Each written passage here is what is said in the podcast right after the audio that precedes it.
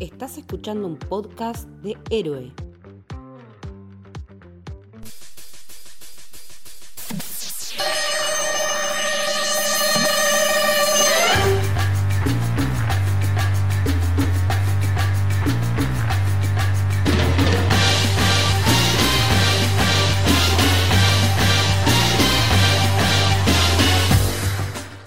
Bienvenidos, bienvenidas al Camino del Héroe. Mi nombre es Lucho Torres Toranzo y como siempre estoy acompañado de mi gran amigo Santiago de Siuk. ¿Cómo andas, loco?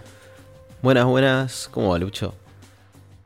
Muy contento porque estamos ante el final, entre comillas, de nuestro camino por Misión Imposible, por lo menos por ahora. El primer final. Exactamente, porque ahora lo explicamos, obviamente ya desde cuando, cuando digas el título de la película se va a entender porque es el primer final.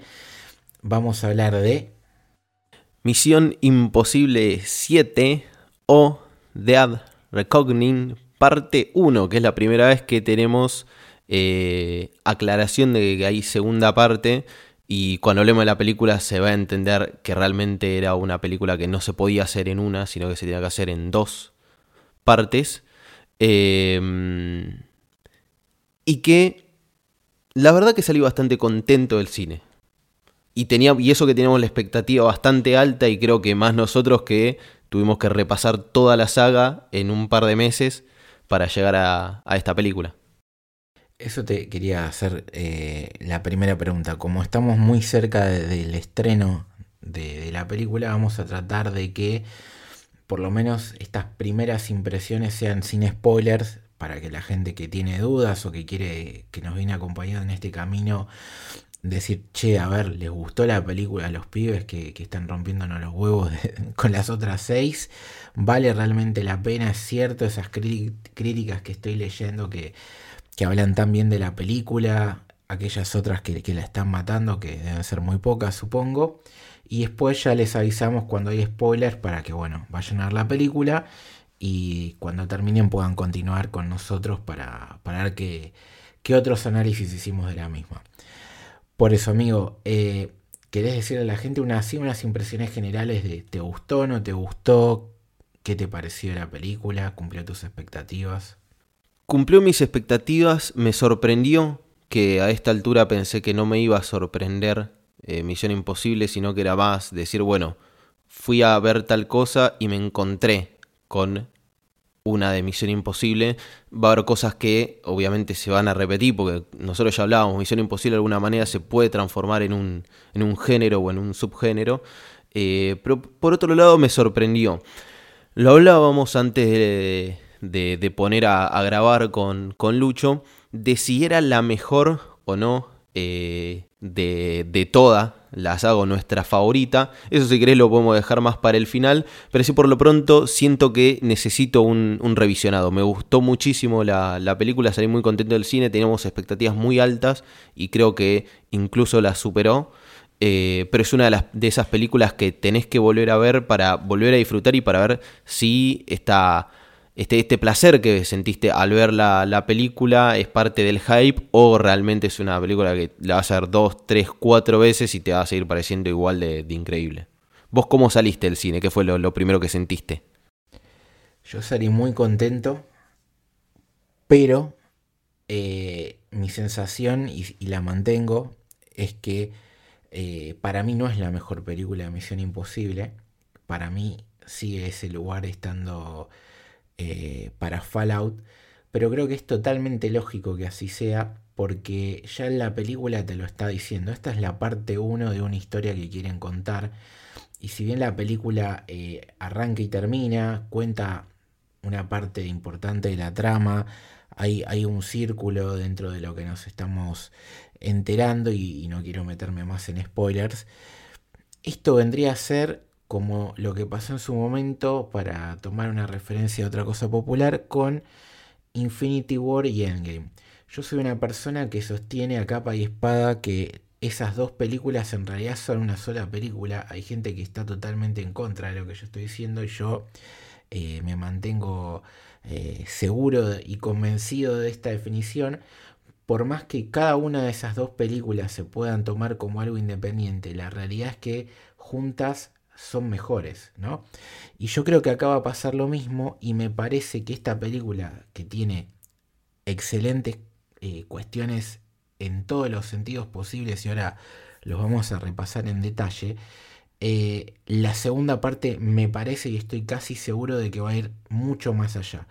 O sea, va a ser todavía más épica que esta película. En cambio, lo que pasa con Fallout, al no tener que dividirse, todo está más concentrado. Entonces, todo lo bueno, todo lo que te gusta, eh, todo se siente más eh, fuerte porque, como te digo, es, está más reducido en contar una historia que arranca y termina literalmente ahí, e incluso podría hasta haber sido el final de la saga si hubieran querido.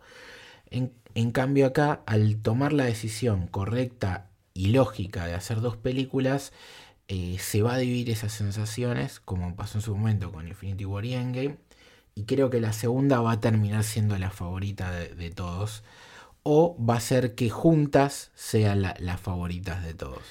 Yo creo que incluso funcionando como preámbulo o como introducción, eh, es una película que se sostiene muy bien. Coincido con vos que se, va a potenciar eh, o nos va a parecer mejor la segunda parte de The Recognin o la segunda parte va a potenciar la primera para que nos termine pareciendo mejor esta, esta primera parte.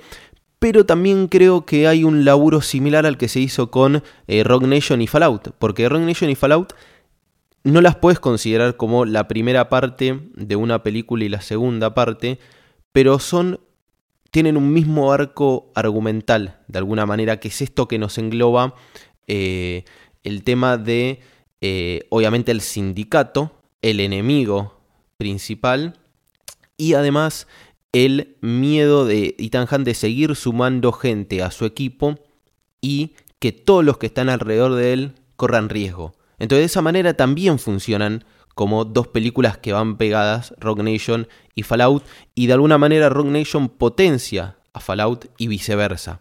A pesar de que no tiene este concepto de parte 1 y parte 2 que cuando ustedes vean o si ya vieron eh, de Recognin, se van a dar cuenta que el final no digo que es abierto, pero te quedan un montón de cosas inconclusas. Claramente está armado para que sea una segunda parte.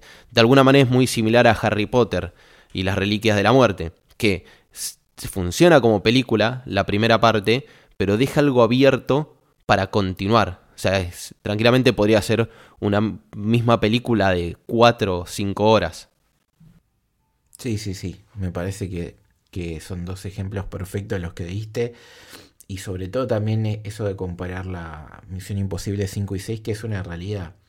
Eh, la 5 potencia a la 6 y acá supongo que va a pasar lo mismo, ¿no? Y, y, e, eso que, que, tu ejemplo justamente no, no es algo que por ahí la gente lo, lo analice tanto y, de pensarlo como vos lo pensaste, que tranquilamente se puede hacer este paralelismo con lo que va a ser la City y la 8. A partir de acá vamos a empezar a, ponernos más serios con, el análisis como venimos haciendo con el resto de las películas. Así que bueno, si no la vieron, por las dudas les damos ya el aviso para que vayan a verla urgente. La verdad que lo merece. Eh, es una película hecha y pensada para el cine. Tiene mucho que ver con eso y ahora lo vamos a, a detallar. Entonces nada, vayan a verla porque a partir de ahora ya vamos a hablar con spoilers. Para empezar justamente a, detallar un poco temas más sensibles con respecto a la trama, vamos a hacer un pequeño repaso, como venimos haciendo siempre con Santi, de hablar un poco de la producción de la película y quiénes son las personas principales que están detrás, ¿no? Eh, primero, hay que entender que en 2019 se anunció que, se iba a hacer eh, esta séptima entrega de la saga y se comentó también de que la idea era justamente que haya una octava y que iban a filmarlas en paralelo, como hemos visto desde El Señor de los Anillos, que es algo que da muchos réditos, no solamente justamente como estábamos contando con Santi, para darle continuidad a la parte de historia y demás, sino también por tema de costos y, quizás también de, vibraciones, ¿no? Si estás más tiempo rodando, generas más vínculos con, con la gente que está detrás y delante de las cámaras y, eso ayuda también a potenciar todas las cosas.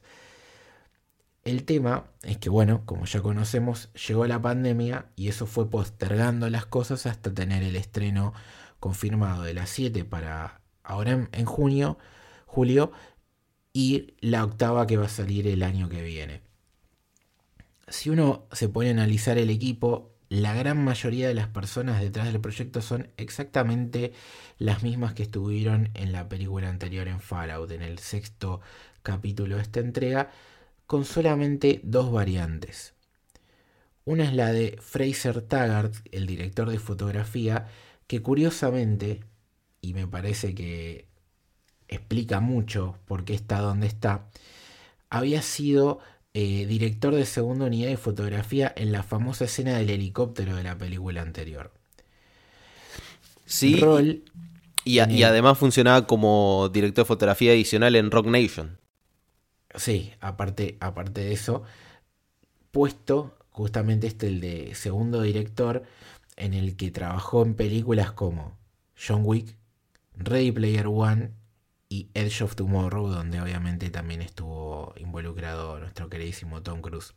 Entonces estamos hablando de alguien que no solamente sabe ejecutar muy bien esto de, de, la fotografía en general, sino de tomar decisiones como director, cosa que puede ser muy útil a la hora de darle una mano a Macquarie, que ya sabemos que es una persona que además de, de ser director, eh, ayuda en la producción y es guionista. Pero ahora vamos a hablar un poco mm. de eso. Y, esto sumo, voy a hacer un, paréntesis. El eh, coordinador de, dobles y, de las escenas de acción, principalmente de una en particular, esta película es Wade Eastwood, que también hace director de segunda unidad.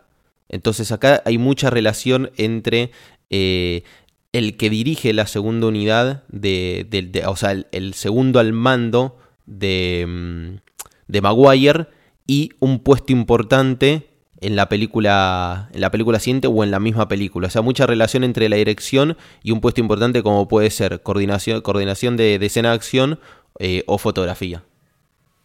Exactamente. Después tenemos que, bueno, repite Eddie Hamilton en el montaje, que Lorne Valve repite en lo que tiene que ver con la música de la película.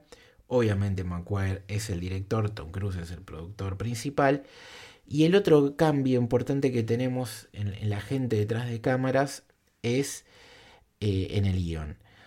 Ya comentamos en, el anterior episodio que Maguire, aparte de dirigir, es un gran guionista con el que viene colaborando Tom Cruise en múltiples proyectos más allá de los que eh, dirige. En esta ocasión se repite él como uno como el guionista principal, pero no está solo, sino que está acompañado de Eric Jendresen. Es una persona con la que también Maguire ha trabajado juntos, por ejemplo, en, en películas o en series de televisión, y que van a ser la dupla creativa de la octava película y aparte de otro proyecto que tienen con Tom Cruise que no tiene nada que ver con eh, Misión Imposible. Entre algunos de los proyectos en los que ha trabajado Jensen tenemos Band of esa mítica eh, serie de HBO que produjeron juntos Spielberg y Tom Hanks. Ha trabajado también con Ridley Scott y bueno, con Maguire en, una serie que hicieron sobre The Conversation de, de, Francis Ford Coppola y en, y en otras cuestiones que, que han laburado juntos. Es una dupla que viene ya eh, teniendo una conexión y que creo que evidentemente después de esta película y viendo que trabajaron en la 8 van a tener otras cuestiones con Tom Cruise, eh, llegó para quedarse evidentemente o por lo menos para ser un colaborador muy importante de Maguire que es el, hombre orquesta, ¿no? aparte de ser el director de la película. ¿Por qué mencionamos todo esto? Si bien ya lo hemos hecho en todas las otras películas, porque nos parece un, tema muy trascendental hablar del guion de esta película. Yo te diría, no sé si vas a coincidir conmigo, para mí es el mejor de todas las sagas. Sí, sí, sí. Em, un guion muy complejo eh, y muy inteligente tanto en la temática, que es realmente novedosa, eh, y de alguna manera parece que es, eh, que es irónica, sino también, no sé si te pasó a vos, pero me parece la misión imposible más graciosa. Me reí muchísimo con un montón de, eh, de cuestiones diegéticas, o sea, que parten de la, de, de, la misma ficción, y cosas que parecen que rompen la cuarta pared, o sea, que toman de afuera. Por ejemplo, el chiste del FMI, que me parece excelente, que todos nos lo confundíamos con el Fondo Monetario Internacional y parece que en la ficción también, y el chiste de que, eh, que, pasa en la misma escena, de que le damos alguna misión imposible, porque es imposible o complicada hacer, a alguien que no conocemos y con el que nunca tenemos contacto. Esos son dos chistes que pasan en 5 o 10 minutos de la película, pero después se sostiene con muchas cosas que me parece que rompen la cuarta pared y se basan en la conversación que hubo respecto de eh, Misión Imposible y Tom Cruise en las redes sociales. Y me parece muy inteligente en ese aspecto.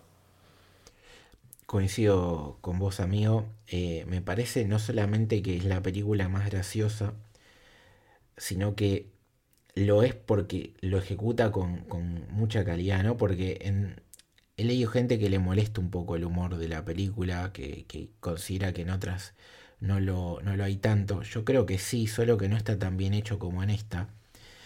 Y que cuando aparece, aparece y realmente te reís. Hay otros mm, capítulos de esta saga donde hay intento de chiste que puedes eh, esbozar una mueca. Generalmente es con algún personaje en particular, como el que interpreta Simon Pegg. Pero acá vemos que el humor va más allá de él, lo atraviesa, si bien él siempre es eh, un personaje que, la rompe en ese sentido, eh, está muy bien pensado y a la vez está muy bien equilibrado en los tonos de la película porque cuando hay que ser adulto serio lo es y cuando tiene que ser épico lo es, cuando tiene que ser romántico lo es y cuando tiene que ser triste o dramático o que te rompa el corazón en mil pedazos también sucede. Pero más allá de esos elogios, quiero que hagamos dos cosas con respecto a León. Yo quiero poner el contexto de algo muy importante que pasa con la trama.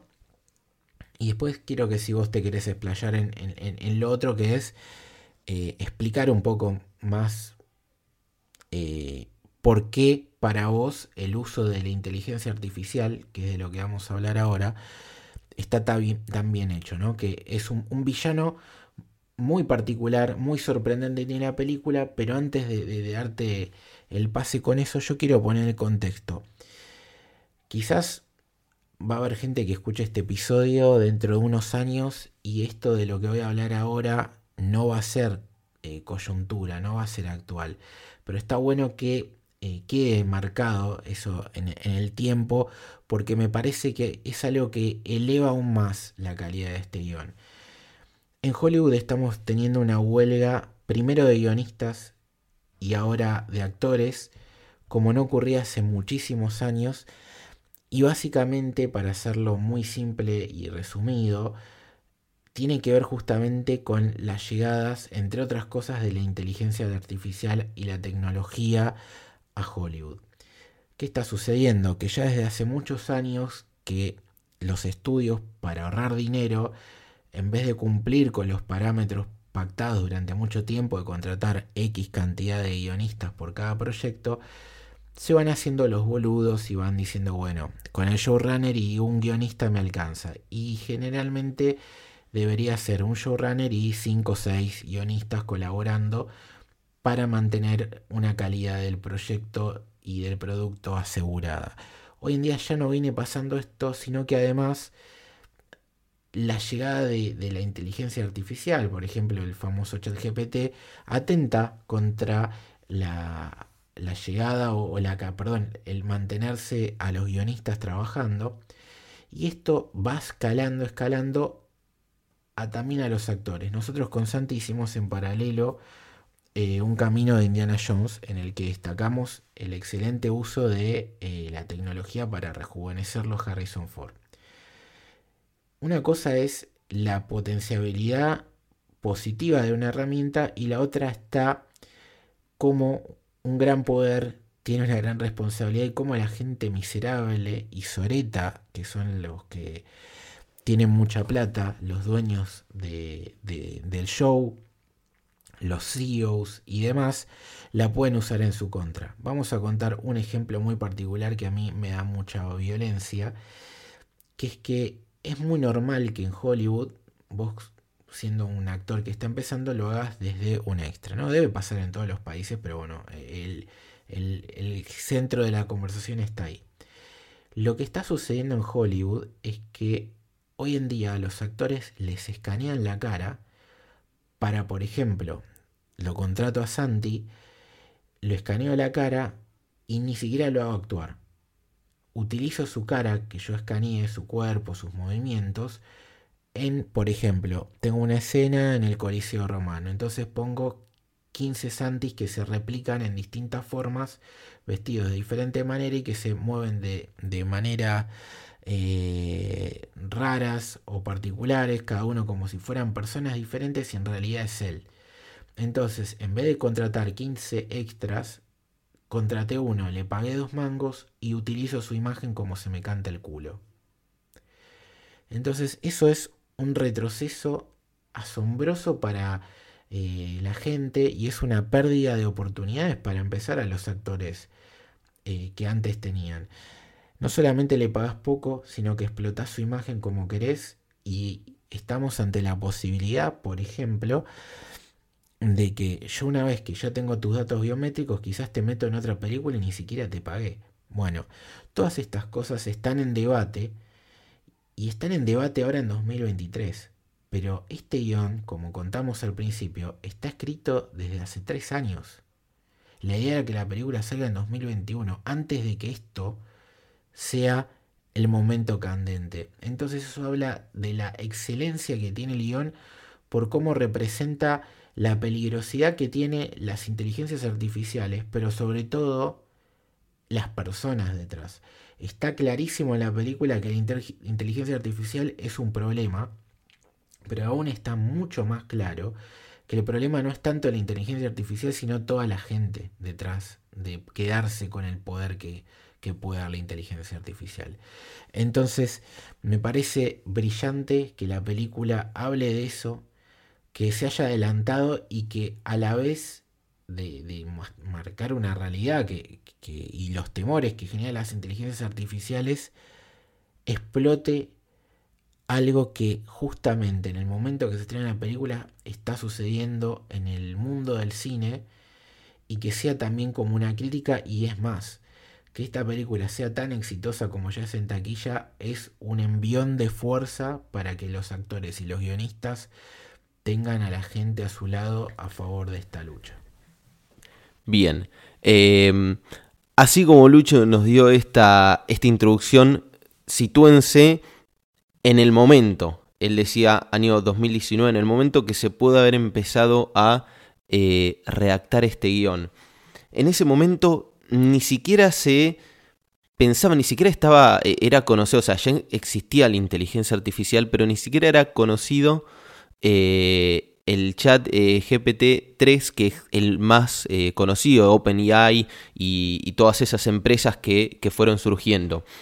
Em, tenemos la visión tecno-pesimista y la visión tecno-optimista. Eso viene históricamente desde, arriesgaría decir, desde la revolución industrial.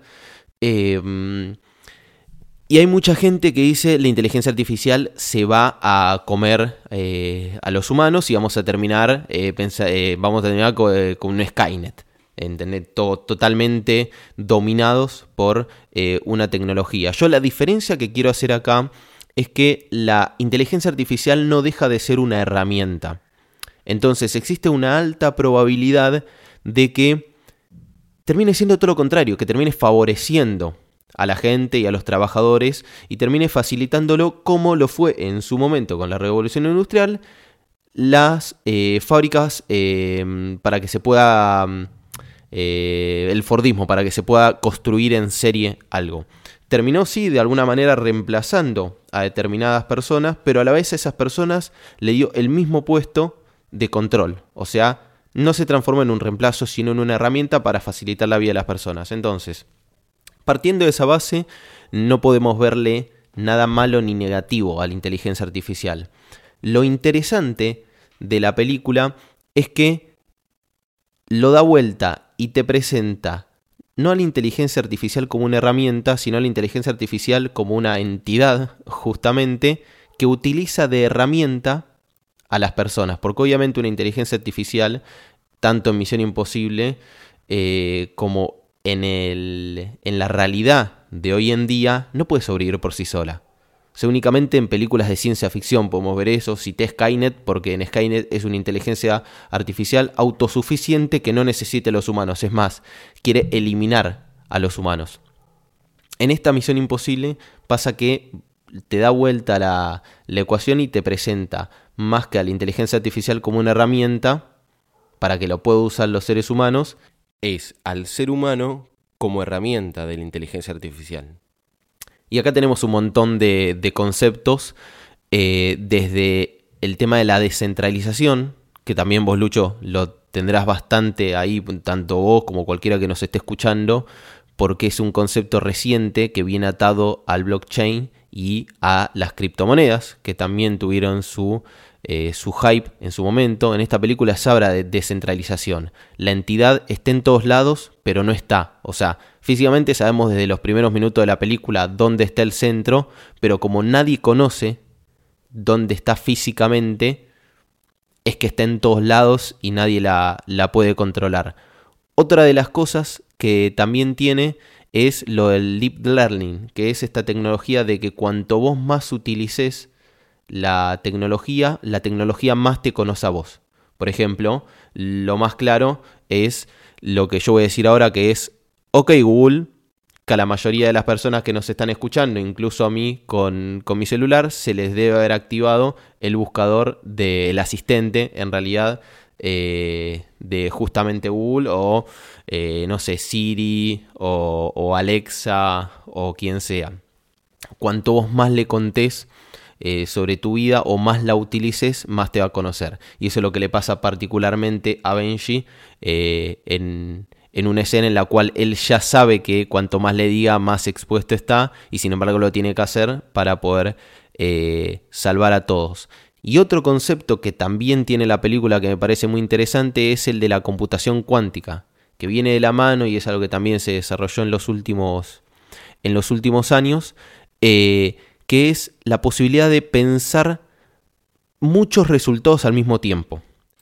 La diferencia entre la computación cuántica y la computación tradicional es que la computación tradicional va por un solo camino. Tipo va del punto A al B. La computación cuántica va del punto A y piensa el punto B, C, D, E, F, piensa todas las posibilidades al mismo tiempo. Y también hay una escena en la cual, varias escenas en la cual muestran eso en Misión Imposible, que es cuando le dicen que la inteligencia artificial calculó todos los posibles caminos que elija Ethan Hunt para poderlo predecir. Y acá está también. básicamente. Claro, es el de. Eh, bueno, eh, vos te acordarás, eh, hay una escena muy particular en la que es igual a la de las 14.000 no sé cuántas posibilidades que dice Doctor Strange en, en Infinity War. dice algo muy similar. Eh, el personaje de Gabriel, que después lo, vamos a comentar eh, en esta película. Lo que me parece interesante a mí, más allá de que, eh, como yo ya comenté, les tiré todos conceptos relacionados a la inteligencia artificial que si ustedes se dan cuenta en la película, no hablan particularmente eso. Nunca dicen descentralización, nunca dicen deep learning, nunca dicen computación cuántica. E incluso nombra muy pocas veces el concepto de inteligencia artificial. Todas esas cosas no las nombran, pero están ahí. Y son todos conceptos que, volvámonos a remontar a lo que dijo Lucho, año 2019, busquen cuántas notas previas al 2020-2021 hay con estos conceptos en toda la web. Prácticamente nada, porque era muy de nicho.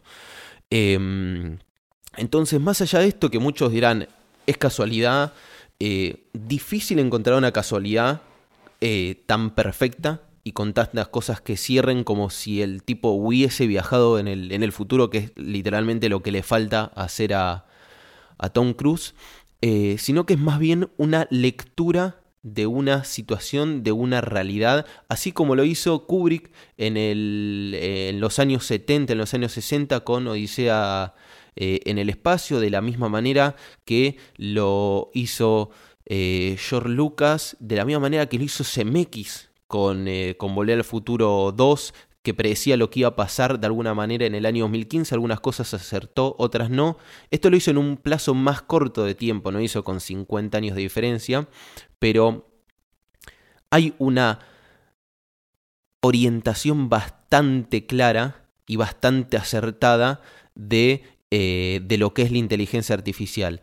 Y como nosotros estamos hablando de que eh, en ese momento no haya forma de que tenga certezas sobre esto, no podemos hablar de que hay una intención de una segunda línea con eh, una crítica. Pero de alguna manera, si nos ponemos a pensar y analizarlo hoy con el diario del lunes, la inteligencia artificial como enemigo, como algo totalmente frío, calculador, que utiliza a las personas y que de alguna manera eh, busca reemplazarlas y dominar, es el mismo miedo que tienen y totalmente justificado los guionistas y los actores que hoy en día están haciendo un paro. Entonces, acá encontramos una metáfora, encontramos una analogía y dejaremos a, a, merced de ustedes para que decían si realmente había una intención, y decime vos Lucho si coincidís con esto o no, en Maguire y Tom Cruise de manifestar esto o es simplemente eh, de alguna forma una predicción o una casualidad puede llegar a ser. No, yo creo que la película claramente busca eso. Constantemente estamos viendo la figura de, Tom Cruise más allá de, ser un, héroe y tan que está tratando de salvar la humanidad. Hay muchas analogías que podemos hacer y esta es la más clara y la más actual de eh, el famoso meme de Tom Cruise salvó al cine con, Tom con Top Gun Maverick. Bueno, acá está pasando lo mismo. O sea, de alguna manera toda la forma en la que está hecha la película, esta cosa casera, esta cosa eh, artesanal, efectos prácticos eh, de Tom Cruise dejando casi su vida, ¿no? En, escenas que son imposibles. Esto es jugar con la imaginación, de ir un poco más allá para darle un gran espectáculo a la gente también de volver a las raíces y, de que sea la película más parecida a la primera de la entrega, a, la primera, ¿no? A la de Brian De Palma.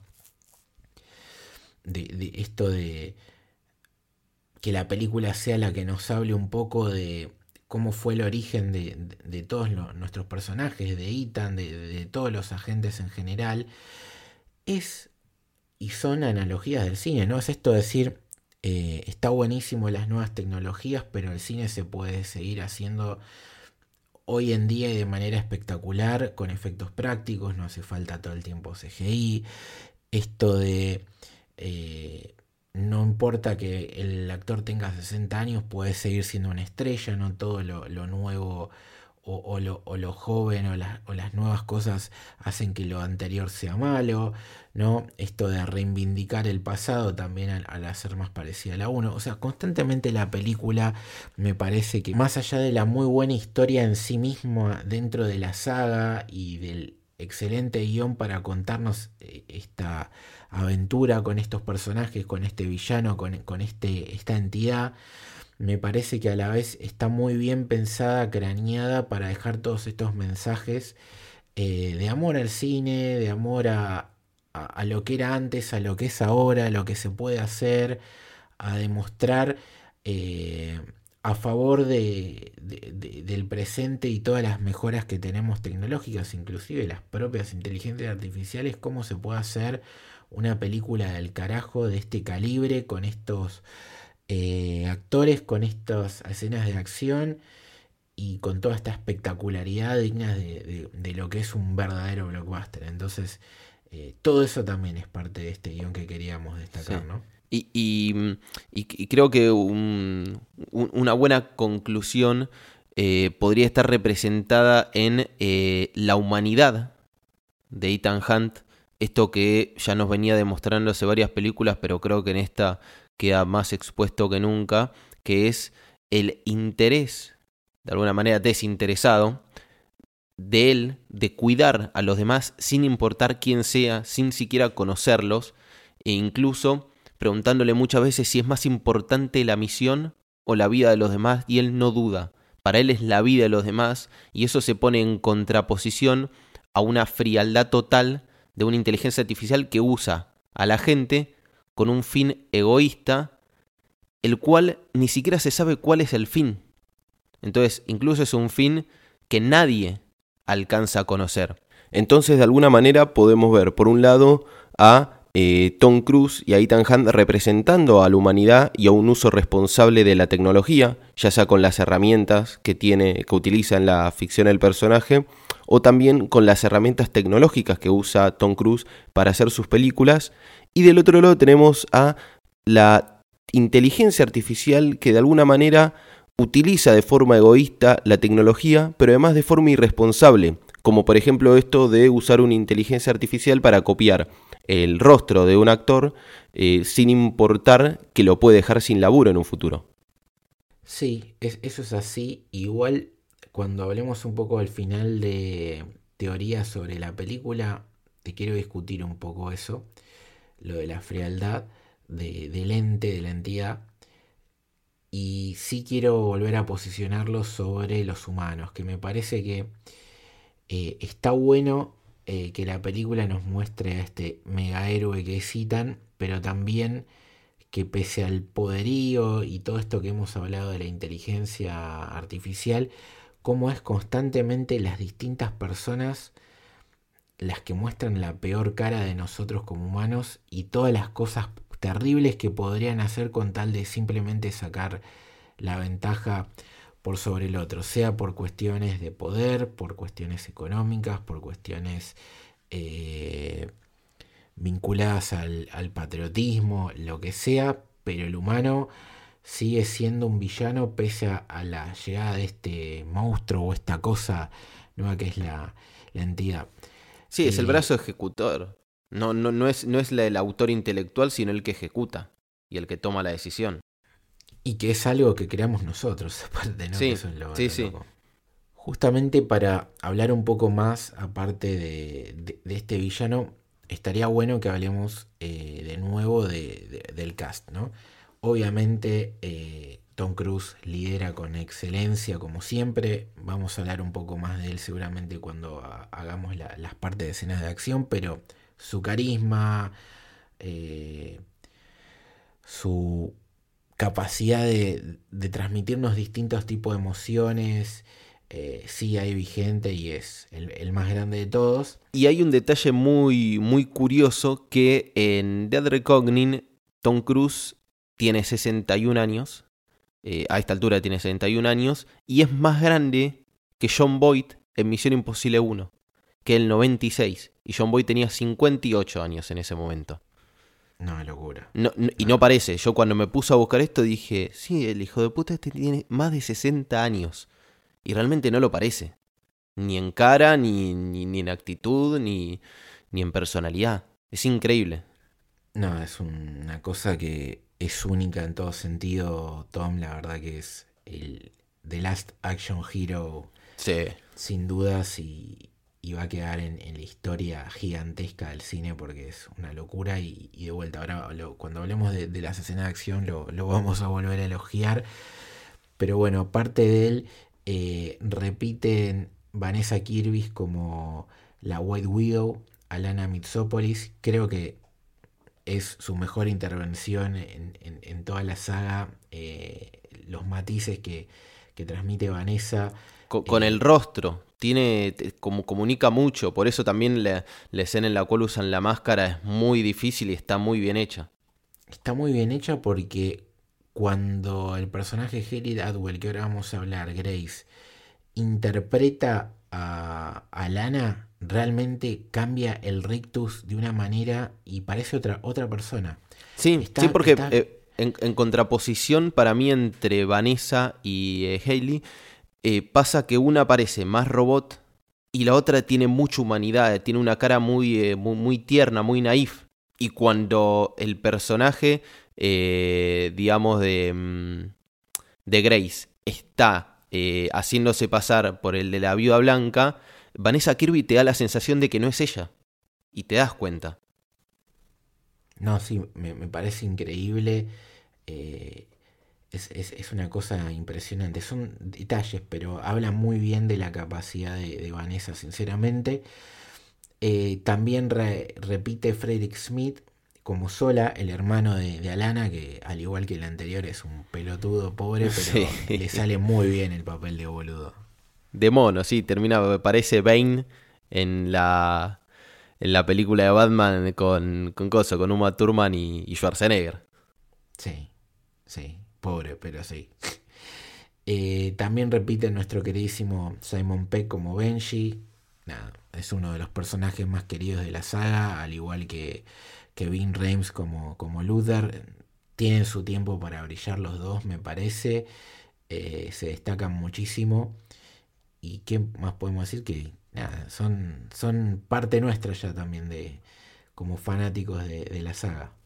Sí, sí, no, los podés separar. Eh, eh, Reims es el único junto a Tom Cruise que apareció en todas las Misiones Imposibles. Simon Pegg lo tenemos desde Misión Imposible 3 pero sentimos que son tan importantes eh, como, como, Tom Cruise. Le dan eh, matices. Eh, en esta película particularmente tienen una participación muy activa.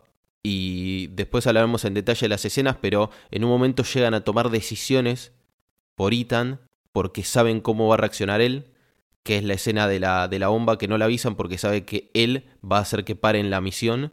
Eh, entonces están tomando como un rol mucho más protagónico que el que tenían en otras películas, mucho más eh, activo y proactivo.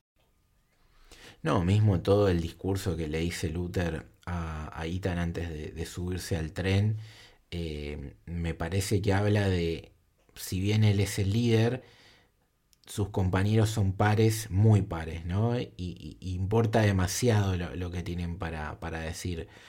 Eh, en cada misión y, eso habla del respeto que, han generado como grupo y la verdad que, es muy lindo.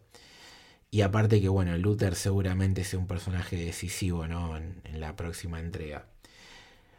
Otra persona que, aparece, que regresa y que obviamente eh, nos ha roto el corazón es nuestra queridísima Rebecca Ferguson como Elsa Faust. Sí, duele, duele que, en paz descanse Ilsa Faust. Em, acá acá em, yo me encontré con la disyuntiva de decir, bueno, lo pedía la historia que falleciera, spoiler alert, yo creo que sí, o es algo más a lo comercial de decir cambiar el interés amoroso de Ethan Hunt pensándolo más como una película de espías similar a James Bond. Eh, para vos, ¿qué, tira más? Yo ya, dije que era lo, que opinaba, eh, pero por momentos se siente como decir, la, reemplaza, porque directamente es un reemplazo muy, muy claro eh, con el personaje de, de Grace, pero para mí, por las cosas que se fueron desarrollando en Misión Imposible 5 y 6, era muy probable, está siempre muy cerca de la muerte. Sí, yo creo que sirve para dos cosas, ¿no? Primero es un espejo de Ethan y decir, bueno, estas son las consecuencias que pueden pasar. Hasta ahora nuestro héroe siempre salió bien parado, pero esto está más cerca de la realidad que lo que le sucede a él.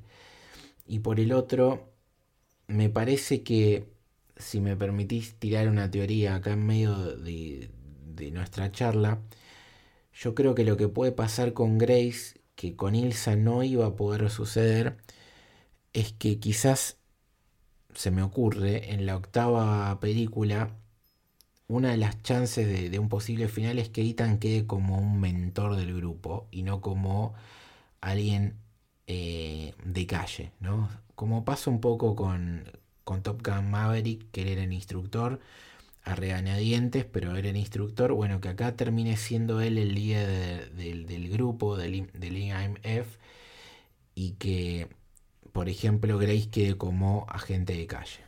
¿Va a pasar algo similar a lo, a lo que pasó con Lindsay Farris en Misión Imposible 3? La última pupila de Ethan Hunt no terminó muy bien.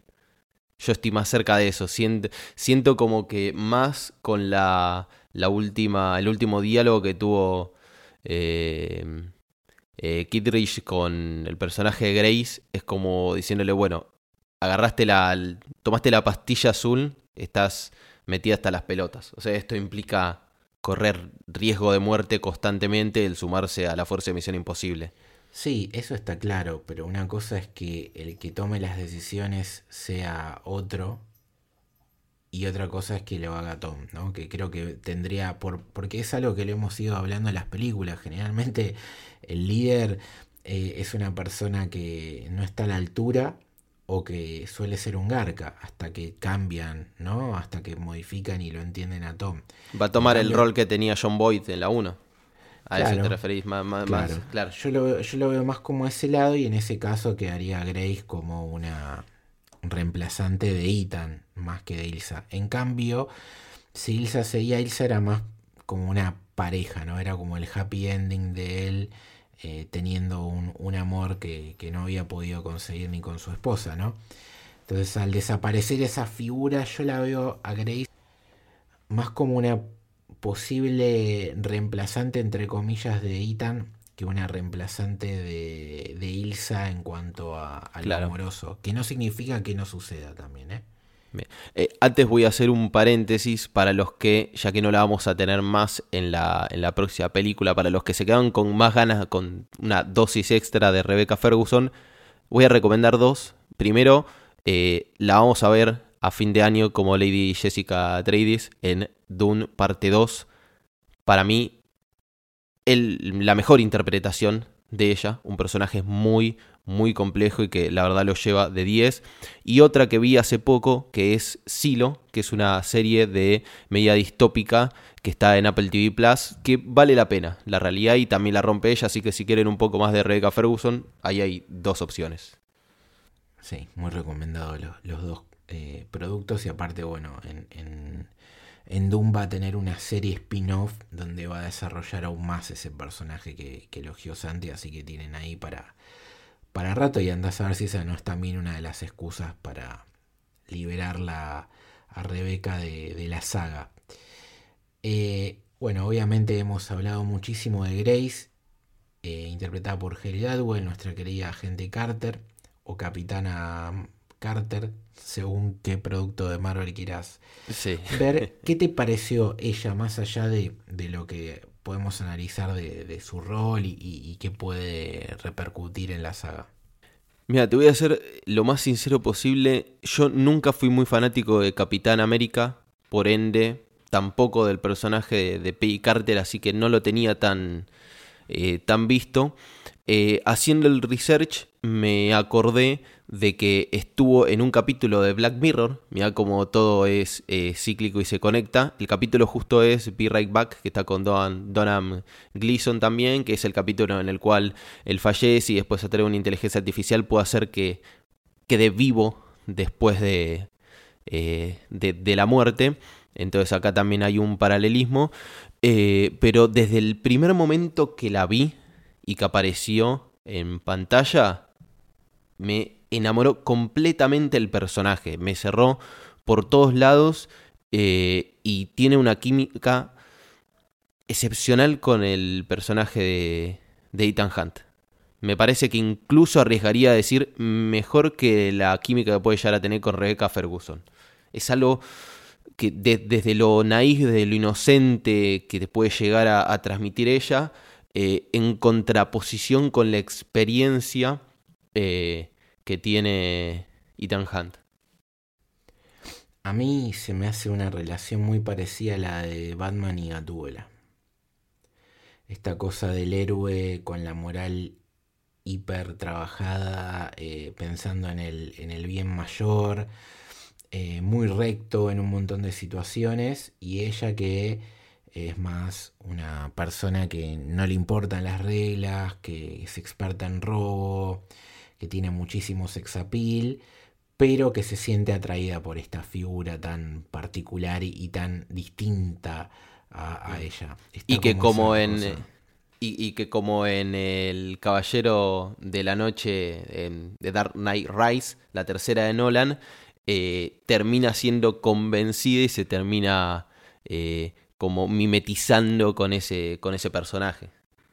Sí, sí, que es Terminando la, mano, el brazo torcer, digamos, perdón. Que suele pasar con, en general en los cómics también con, con Gatúbela y, por eso van de la mano, pero sí, sí, celebro la, la llegada de Haley que, si no me equivoco, no lo estoy chequeando lo que voy a decir ahora, ha sonado en más de una oportunidad en fancast de gente como posible eh, reemplazante de James Bond. Viste que, que, una de las dudas que hay de, la elección del nuevo 007 es que sea una mujer, ¿no? Y, estaban las quinielas de varios junto a Henry Cavill y, demás, así que acá ya jugueteo un poco con eso. para mí va bastante desde ese lado británico y de, y de agente especial, pero por lo menos la última vez que eh, Bárbara Broccoli, la heredera de, todo lo que es el, universo James Bond, eh, habló sobre el futuro de, la saga, dijo que para ella no tenía que existir un James Bond femenino, porque si no eso era decir que no podía haber personajes femeninos importantes a menos que sean el protagonista. Eh, entonces de alguna manera como que le bajó el pulgar no, no solo a ella, sino a cualquier eh, mujer que pueda llegar a, a ser el 007. Pero bueno, como cambian los tiempos tan rápido, no sabemos si el día de mañana se va a arrepentir o si después de lo que hizo eh, Hailey en, em, eh, en, Misión Imposible termina de convencer para que, para que por primera vez pueda ser un 007 mujer. Que en realidad no es por primera vez, es por segunda vez porque en No Time to Die tenemos una 007 mujer. Sí, sí, que hubiera sido mejor que, le agarren a Haley para ese rol. Pero sí, obvio. No, no estuvo muy, muy copado ese personaje. Personaje bastante flojo, sí, tienes razón. Pero más allá de eso, digamos que en la quiniela del pueblo, cuando estaba ese rumor, ella eh, estaba, y bueno, acá en la película lo confirma porque eh, otros personajes que aparecen eh, y que son interesantes es el también un regreso, ¿no? El de Henry Czerny como Eugene Kidreich, el líder de la Fuerza de Misión Imposible de la 1, vuelve en esta película y lo hace con una interpretación que yo estoy muy conforme porque la verdad que es un personaje muy tridimensional que por momentos eh, te da bronca, por momentos pensás que es un garca y por momentos increíblemente, sobre todo al final decís, es todo eso, pero a la vez es un mal necesario que exista en este tipo de personas. Entonces eh, te genera unas sensaciones muy ambiguas y creo que está muy bien interpretado y se justifica su, su, regreso para eh, fusionar este concepto que decíamos de, de, que es la película más parecida a la 1, no solamente porque esté él, sino porque nos da esa sensación más pasillera, esa sensación más de película de espías que se había perdido un poco también, ¿no? Sí, la verdad que, muy bien su, personaje. Eh, también es protagonista de este momento que yo, de uno de estos momentos que yo decía que rompen la cuarta pared, eh, en el momento que le dice, ¿cómo vas a escapar de, de este organismo gubernamental lleno y explotado de, seguridad.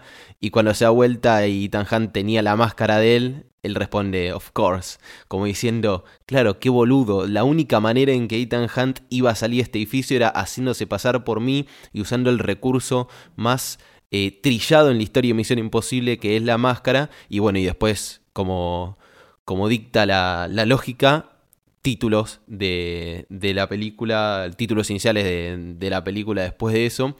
Eh, así que también tiene muchos momentos eh, de, de, humor eh, y, de, y de tensión y de esto de vos decís el mal necesario. Es, es la persona que necesitas que esté, que esté dirigiendo la organización. Tal cual. Después podemos hablar eh, mínimamente de Jay Bingham eh, y de Greg Tarzan Davis, insólito el nombre del muchacho, que interpretan a Jasper Briggs y Degas, que son estos agentes que lo persiguen a Ethan y que, perdón, para mí es lo peor de la película.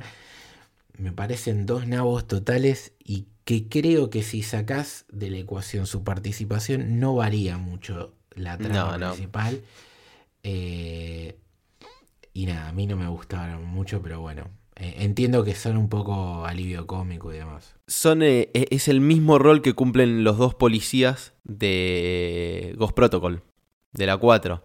Es el, Sí. el- e- es el mismo tipo de personaje, a diferencia de que para mí estos dos están un escalón arriba, porque por lo menos tienen un cambio a tiempo que ayudan a, a mover determinado elemento de la trama en el momento que dicen, bueno, te acepto que, eh, eh, que vos sos el bueno y que está bien lo que estás haciendo. Pero después es todo lo mismo, es una persona más que está persiguiendo a Ethan Hunt eh, para complicarle y para funcionar de estorbo o de obstáculo en el camino este que tiene él hacia lograr su objetivo. Después tenemos varios cameos in- interesantes, casi todos en la misma escena, en el cual tenemos a Robert Delaney, que ya lo hemos visto en Deadpool 2, a Indira Varma, que la hemos visto en Game of Thrones, entre otras películas, nuestra queridísima El Eliaria Sand, eh, a Mark Gatiss, la favorita, el padre, también Game of Thrones, Doctor Who y demás, Charles Parnell, que lo hemos visto recientemente en Top Gun Maverick, eh, y a Cary Elves, que bueno, lo conocemos de Days of Thunder también con Tom Cruise y demás.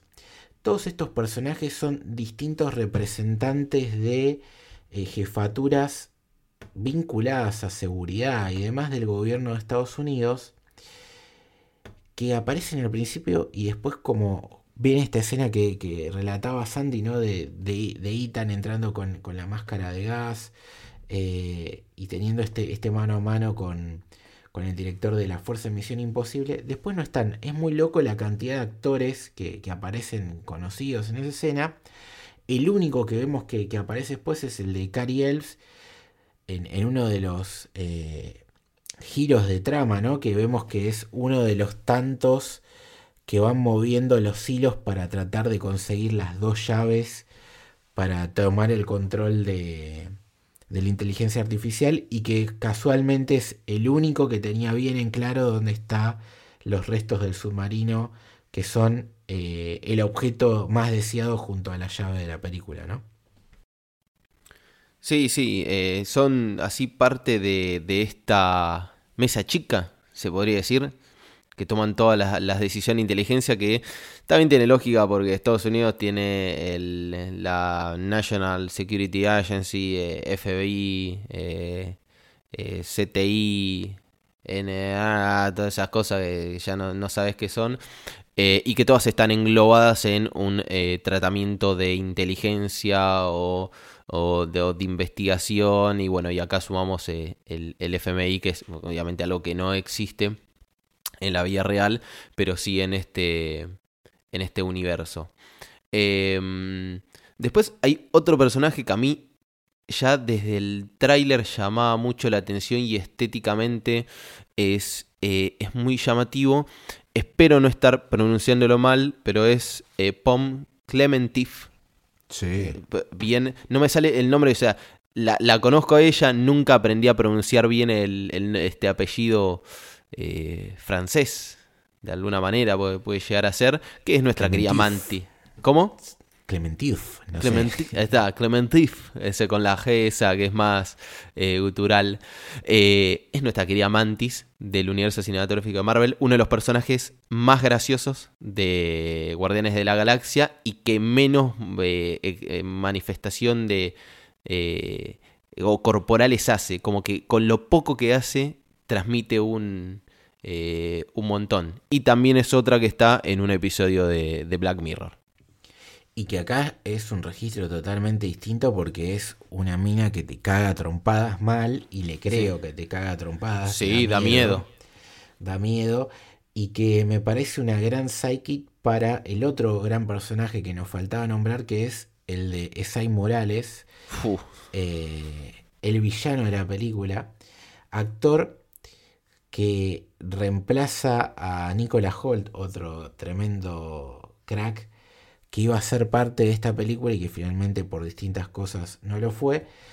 Es ahí que algunos lo conocerán por Bad Boys, por The Town y porque es Deathstroke en la serie de los Titans y la rompe toda también ahí haciendo de Slade Wilson. Eh, acá lo vemos en un rol parecido,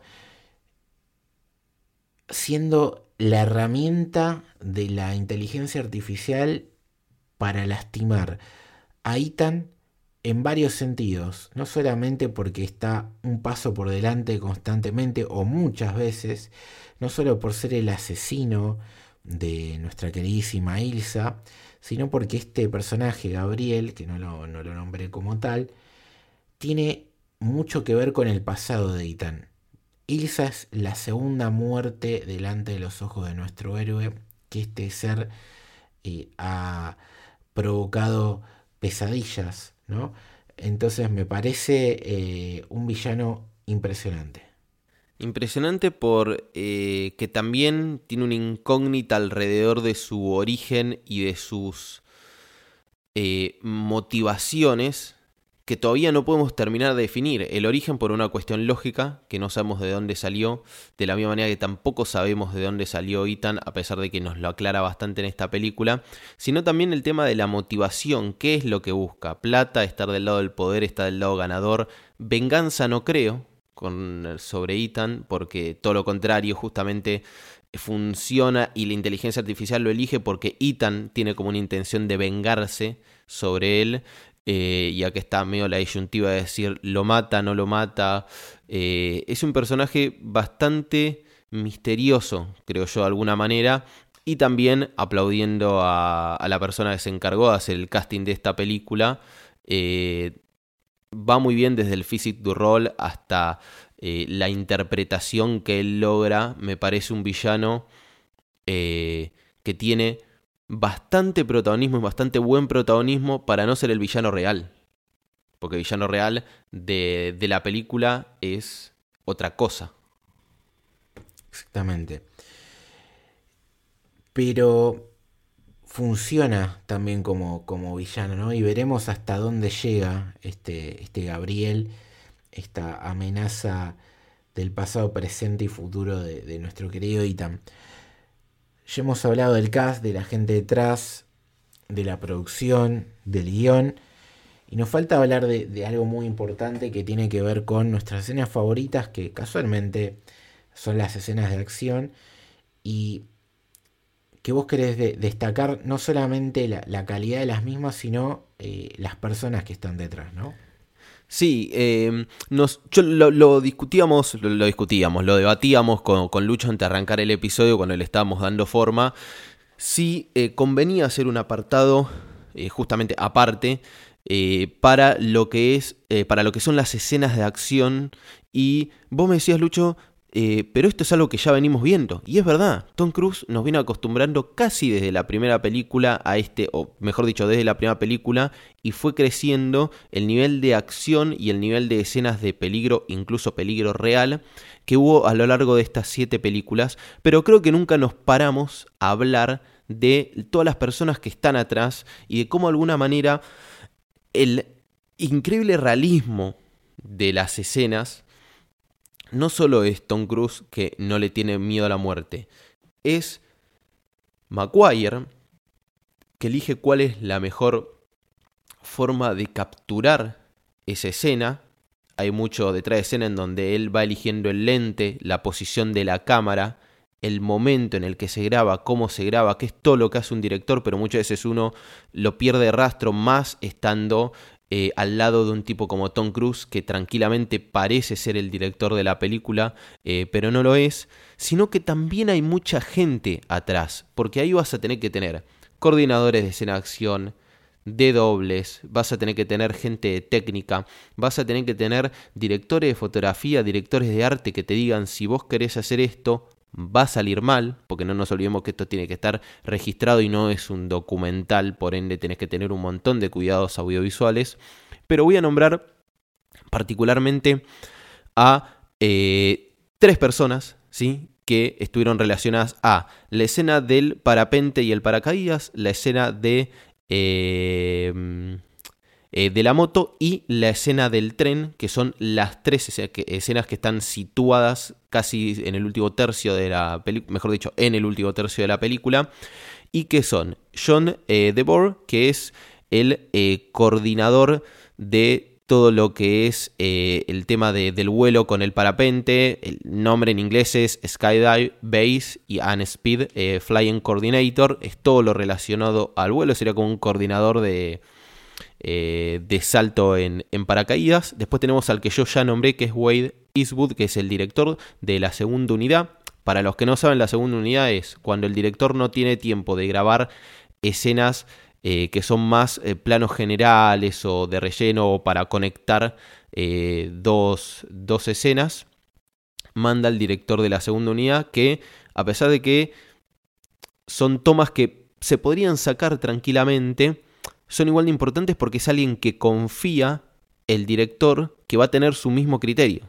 Porque si no, va a aparecer... de, hecho, muchas veces se hace también porque vos por ahí estás filmando, sobre todo estas películas, algo en Roma y en Roma por los permisos y lo que sea, eh, tenés menos tiempo o estás atado a un calendario y a la vez tenés en Praga eh, para filmar en otro momento y mandas al segundo director que ya tiene todo, todo el, el esquema, lo que tiene que hacer y que en muchos casos eh, suelen encargarse las escenas de acción increíblemente. No en el caso de Maguire porque no la sepa filmar, sino porque hay directores que no son muy buenos en eso.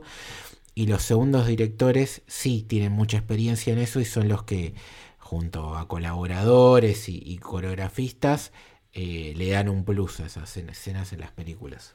Sí, sí, es, para, para que se den una idea, eh, George Lucas fue director de segunda unidad de Apocalipsis Now, o sea, grabó escenas de Apocalipsis Now. Bien que eso era porque eran más amigos y tenían una concepción similar del cine, todos ellos que ya los nombramos y escucharon los episodios de Indiana Jones, eh, sino también, como, dice, como bien dice Lucho, por la capacidad que tienen. O sea, para determinadas escenas, este tipo era más capaz que Maguire y más capaz que Maguire, mira que tenés que hacer un laburo enorme. Pero bueno, para cerrar esto voy a sumar a eh, Miles eh, que es el eh, coach de, eh, de, lo que es jumping de, la, de, salto, digamos. Son todos como títulos que parecen bastante técnicos, pero no me importa tanto el título que tienen, sino que fueron parte de esta coordinación de las escenas de, de acción que son muy complicadas. Y aún así estoy dejando obviamente gente afuera, va a haber mucha gente de, como decíamos, de, eh, de técnica, de probablemente haya algún que otro médico viendo ese tipo de cosas, tiene que haber algún ingeniero porque incluso estas escenas se repitieron muchas veces y se hacían simulacros de cómo iba a caer el cuerpo de Ethan Hunt en cada salto que, eh, perdón, de Tom Cruise en cada salto que, eh, que para tirar así un par de números, eh, ese salto eh, en la moto lo hizo seis veces en un mismo día. Em, y en la práctica, también con la moto, hizo 13.000 saltos. Así tipo carrera de, cross sobre dunas. imagínense la toma y toma y toma que se hacen y la cantidad de, de gente que está involucrada, pero nada, básicamente quería hablar de esto la importancia del equipo no está solo para Ethan Hunt, sino también para Tom Cruise, como bien lo nombramos nosotros, de personas que repetía a lo largo de toda la saga. También hay gente que, no nombramos y que está eh, íntegramente relacionada al corazón de, Misión Imposible, que es la, la cantidad de acción y realismo que tiene. Sí, está claro que este tipo de escenas que nosotros estamos destacando, por su realismo, su epicidad, su peligrosidad, todo lo que nos transmiten y porque casi literalmente estás viendo algo real, por más que sea una película, tienen que ver con que Tom Cruise es único, es un espécimen que no sé si habrá existido antes una cosa así, pero es muy difícil que a futuro salga un actor de, con sus capacidades para hacer las cosas y su valentía, ¿no? Y su amor por, el cine para dar esta espectacularidad a la gente, aún arriesgando su vida. Pero para hacerlo necesita justamente de conformar un equipo que lo cuiden y que le, permitan que brille al máximo. Es por eso está muy bien lo que, lo hizo Santi de, destacar a esta gente que quizás generalmente no, se los destaca. Para ir cerrando el episodio, eh, me gustaría que no sé si tenés alguna teoría o cómo soñás que puede ser esta segunda parte y probablemente última de la saga, o por lo menos con, con Tom Cruise en un rol de protagonista absoluto, ¿no? Sí, me, no, no quiero pensar que es la última, pero si fuese la última, creo que quedaríamos todos muy, muy conformes. Eh, ¿Qué puedo esperar? Eh, mucho más de lo que vimos en Dead Reckoning parte 1 al cuadrado. Totalmente multiplicado y creo que ahora voy a citar a Maguire cuando dice que lo único que le da más miedo es lo que prepararon para Misión Imposible 8. Em, espero mucho eso, espero también que Ethan Hunt se enfrente a todos sus miedos. Em, también voy a citar el título de una muy buena película y que también es un personaje bastante similar, que es La suma de todos los miedos, un peliculón, em, que es de este personaje Jack Ryan de Tom Clancy, que también es muy similar a, al de Ethan Hunt, que para mí se va a encontrar con la suma de todos sus miedos en esta última película. Creo yo que eh, va a tener que enfrentarse más que nunca a su pasado, a su destino, pero principalmente a sus valores morales. Esto es decir, tengo un juego la vida de un par de personas que son parte de mi grupo y también por el otro tengo en juego la humanidad y el cumplir la misión, el mission accomplish, que ya lo nombró en Misión Imposible 4, el completar esta, esta última, probablemente gran eh, misión imposible. Me parece que va a tener un duelo bastante, bastante moral y me parece que eso va a terminar siendo el clímax de, de la octava película. Probablemente pase eso.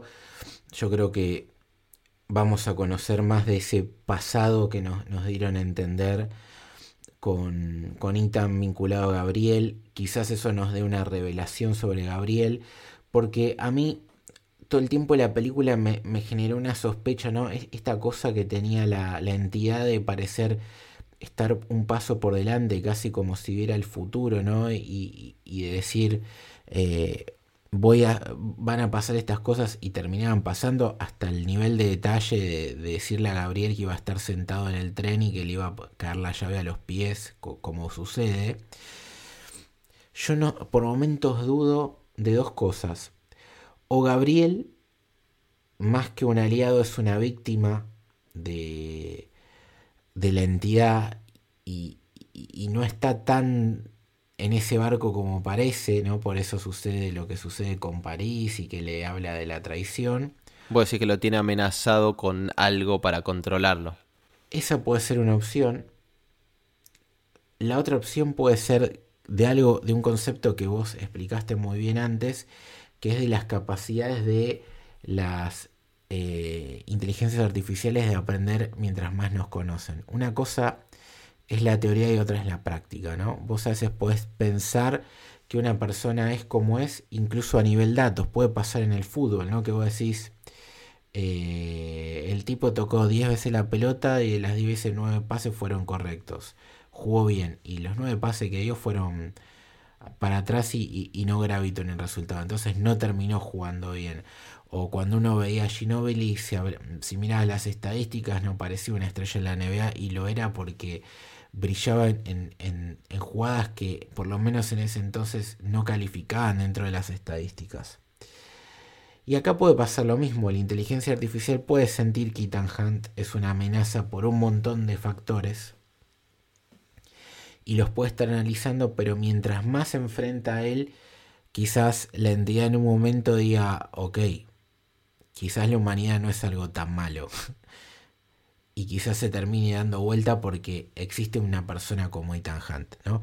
Esas son dos de las posibilidades que yo manejo y por eso te discutí un poco lo de la frialdad de, la inteligencia artificial, porque me parece que, el villano va a ser terminar siendo un humano y no tanto la inteligencia.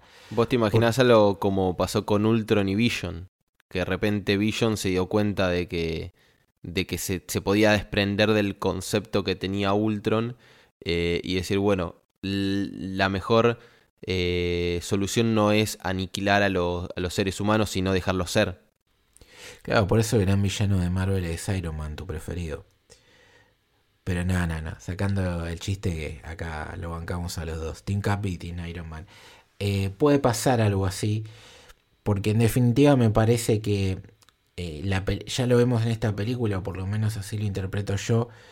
La idea no es pegarle a la inteligencia artificial, sino pegarle justamente a la gente de, como todo en la vida, como eh, una herramienta, según quien la utilice y cómo la utilice, puede ser dañina o puede ser algo totalmente beneficioso para todos.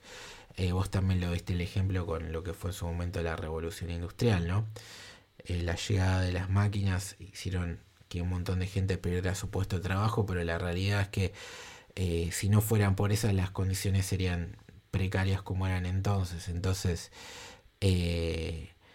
no pasa tanto por, la tecnología y la evolución de las cosas, sino por cómo la utilizamos nosotros los humanos, que siempre somos los más peligrosos. Sí, entender que es una herramienta, que a pesar de que en la película te lo, ya habíamos dicho, te lo presenta de forma inversa al humano como una herramienta, eh, en realidad funciona de manera irónica eh, y analógica de decir, eh, es claramente una herramienta la inteligencia artificial, y lo que cambia es cómo se, cómo se la utilice, como bien decías vos, y también poniéndonos a pensar y recapitulando para atrás en toda la saga, siempre hubo inteligencia artificial y siempre hubo tecnología del lado de Misión Imposible, porque a través de la tecnología pueden hacer un montón de cosas imposibles, valga la redundancia, eh, pero la diferencia está en cómo la utilizan. Tanto las máscaras como eh, el gas como algún láser que se utilice para, para abrir una, una puerta o los guantes que utilizas para poderte colgar de, de un edificio, eh, está ahí en, en, el cómo y en de qué forma sos humano. Si lo vas a hacer de la forma que es Ethan Hunt, en el cual consideras a la humanidad como más importante que tu vida propia o como la mayoría de los villanos de Misión Imposible, en donde directamente tienen intereses 100% egoístas y que por eso se contraponen tan bien con el protagonista. Sí, y yo lo que también espero es que nada, que Ethan termine feliz después de esta saga. Por favor. Si, el cierre. Eh, y sabemos con quién, ¿no? con, quien sea, que, él termine feliz. Que, vuelva Michelle. No, yo creo que eso ya está cerrado. en todo caso será con Grace. Pero. O, con su profesión, enamorada de su profesión. Pero que termine bien. Eh, me daría. Me da miedo, ¿no? Que, que le pase algo. Porque la frase que dice en esta película de. Yo te prometo, Grace, que no, te puedo asegurar que, no te va a pasar nada porque lo acaba de padecer con, con Ilsa, pero te puedo prometer que si vos sos parte de nuestro equipo, tu vida me va a importar más que la mía. Eso me da un miedo. Pero bueno, tratemos de no pensar en eh, eso. Estaba, estaba, mira, no lo había pensado hasta que vos lo dijiste recién. No, me había agarrado ese miedo hasta que vos lo dijiste eh, recién. Sería incluso hasta poético que termina así, que nos dolería a todos, pero, pero es el sacrificio final, también como vos nombraste, eh, por algo yo soy Team Iron Man y mismo el universo cinematográfico de Marvel terminó con su, o esa primera etapa, eh, esa primera fase, perdón, terminó con su sacrificio de un personaje que hizo todo el camino del héroe, hasta la redención incluso. Eh, pero viene en la escena en donde Benji, le la, inteligencia artificial le pregunta a Benji qué es lo más importante de su vida, él responde mis amigos. Siempre habló mucho de la amistad, Benji, eh, en toda la saga, eh, y creo que de alguna manera es la manifestación de lo que es más importante para Ethan. Es el tema de la amistad. Y por eso ojalá termine como termina Endgame con el capitán bailando con Peggy Carter, ¿no?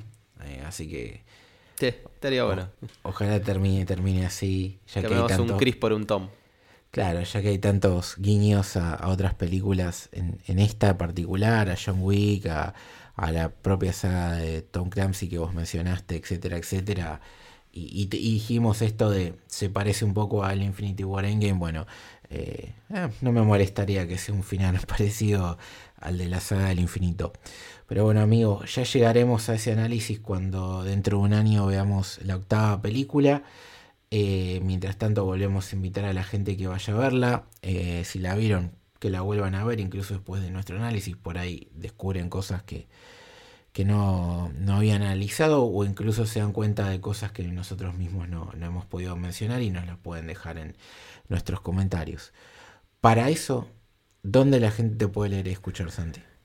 Pueden leer y principalmente leer en Instagram, Twitter y ahora Threads, hablando de la de la tecnología de esta nueva red social como Santi Obecio con B larga Z y K al final y escuchar en varios de los podcasts de Camino del Héroe, de Camino del Héroe y de Héroe en, general. ¿A vos, amigo? A mí me pueden leer y escuchar eh, acá en, El Héroe, en, toda nuestra familia, en los distintos podcasts que, que venimos haciendo. Y bueno, leer en mis redes sociales como L Torres Toranzo, Torres con S y, Toranzo con Z. Y antes de irnos, eh, un saludo para Tomás Poguetini que eh, cambió, evolucionó dentro de sus planes para colaborar con nosotros eh, económicamente en nuestra comunidad y pasó a ser un Avenger justamente que, que, los venimos mencionando tanto en este episodio de referencia. Así que gracias Tommy por, por, por eso, ¿no? Por, no solamente por, por estar suscrito, sino que aparte por, por subir un escalón. Así que nada, te lo queríamos agradecer y dedicar el episodio a vos. Eh, para el que se pregunte qué es eso, nada, tenemos nuestra comunidad, eh, nuestro Discord exclusivo, como hemos contado en múltiples episodios, y aparte pusimos un plan donde la gente si quiere puede poner un poquito más y, y hay distintos rangos y uno de ellos es Avenger, así que gracias Tommy por eso. Así que nada, este fue nuestro por ahora final o primera parte del final de nuestro extenso y amadísimo camino de Misión Imposible. En este caso con el séptimo episodio con The Reconic parte 1. Esperemos que les haya gustado. Chau.